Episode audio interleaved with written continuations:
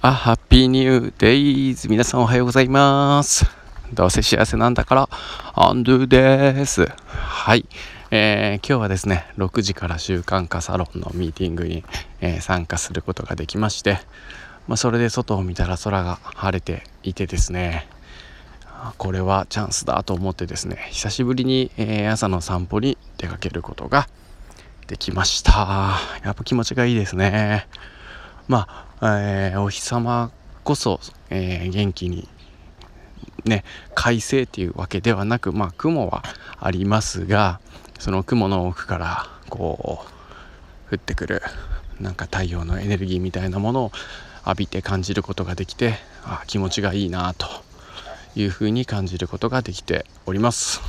はい。それで今日はですねえー、なんか歩きながら今感じた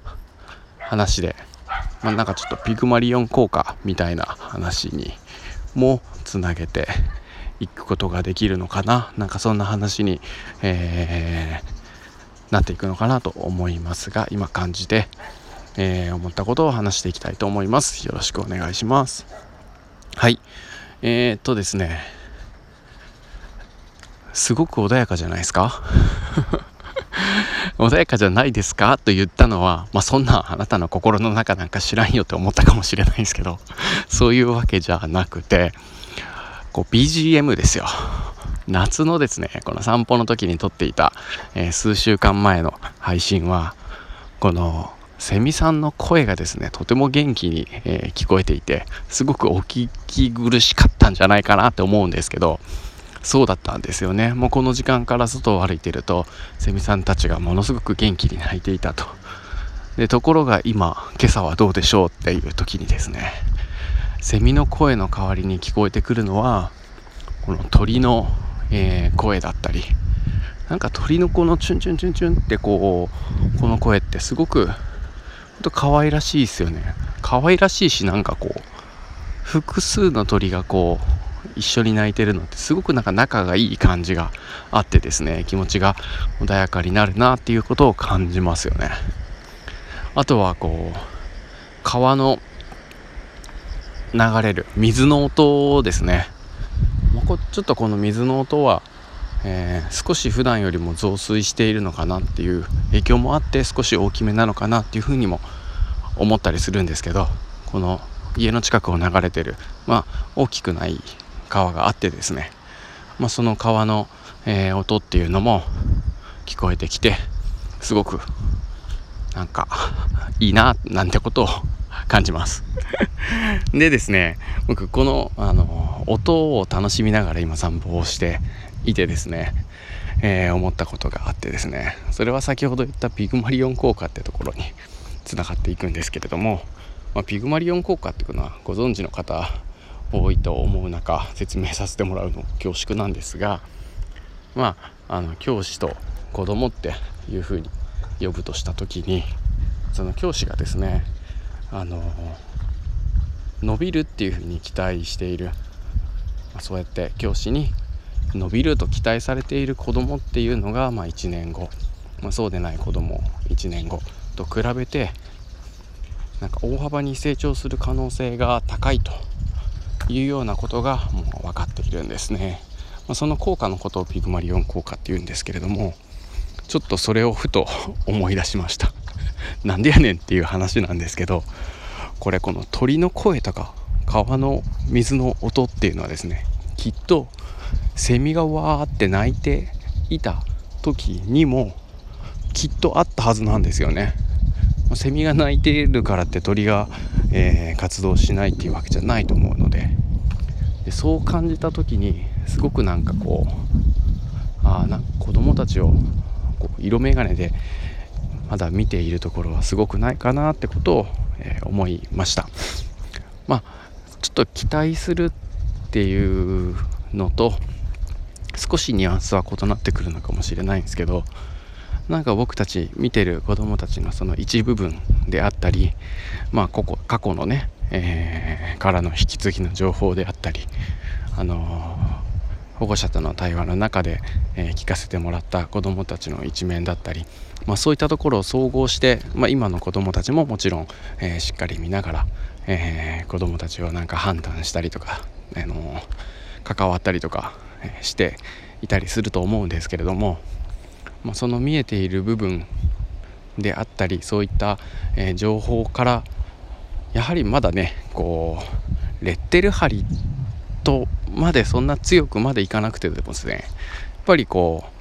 うこの子に対するこう何て言うのかな重い見え方見方っていうのがですねそういったフィルターがやっぱりみんなあると思うんですよ。まあ、それはねいろいろ経験だったり、あの知識だったりでそうやって見とっていくっていうのはすごく大切なことだとは思うんですけれどもなんかそれにとらわれて、えー、しまって何て言うのかな、えー、いらぬ色眼鏡を通して子供たちを見るっていうのはあまり良くないななんてことを思いました。なんかねセミの声に邪魔されて、えー、その子の中にあるすごく素敵な音、え、小さいけれども、えー、穏やかで優しくて力強いそういった音をですね出しているのかもしれない。そういった可能性がねやっぱ高くありますので、まあ、そういった、えー、子どもたちの中にあるあの綺麗で 素敵な音を聞き逃さずにですね、まあ、セミの声に惑わされずに、まあ、鳥の声川の声みたいなものも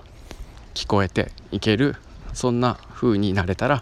いいなあなんてことを、えー、散歩をしながら感じましたっていう朝ですっていうお話です。なんやこれ。はい。ということでですね。いや皆さんちょっと思ったことないですかね。ちょっとほんとくだらない話しますけどなんか虫歯でこう口が臭いとか あとなんかこう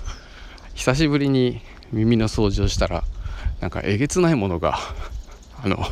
詰まってたとか。なんだろう。あのマスクしてるとすごくなんかねひげやら鼻毛やらがすごい伸びてません？ま あそれでなんだろう。なんかすごいあれ？この鼻の中に詰まっているこの異物さんってこんな臭いんだっけ？みたいなのとか。感じたことないですか？あのなんだろう。そこの口から食べているものの味とか 匂いとか音とかって本当にそのものの味匂い音なのかな？なんてちょっと疑ったこととかないですか？ないっすよね。あります？あれ僕だけかな。あれ。ちょっとね僕なんかそんな風に感じたことあるんですよ。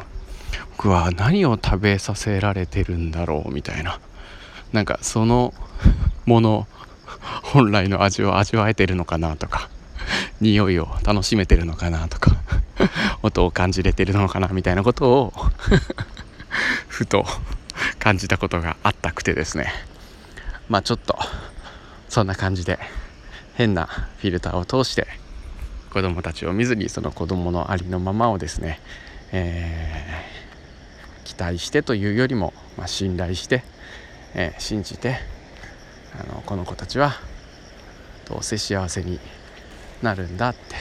幸せなんだってことを、あの信じながら子どもたちと夏休み明けも接していき共に学んでいければいいななんてことを、えー、思いました。ということでね、えー、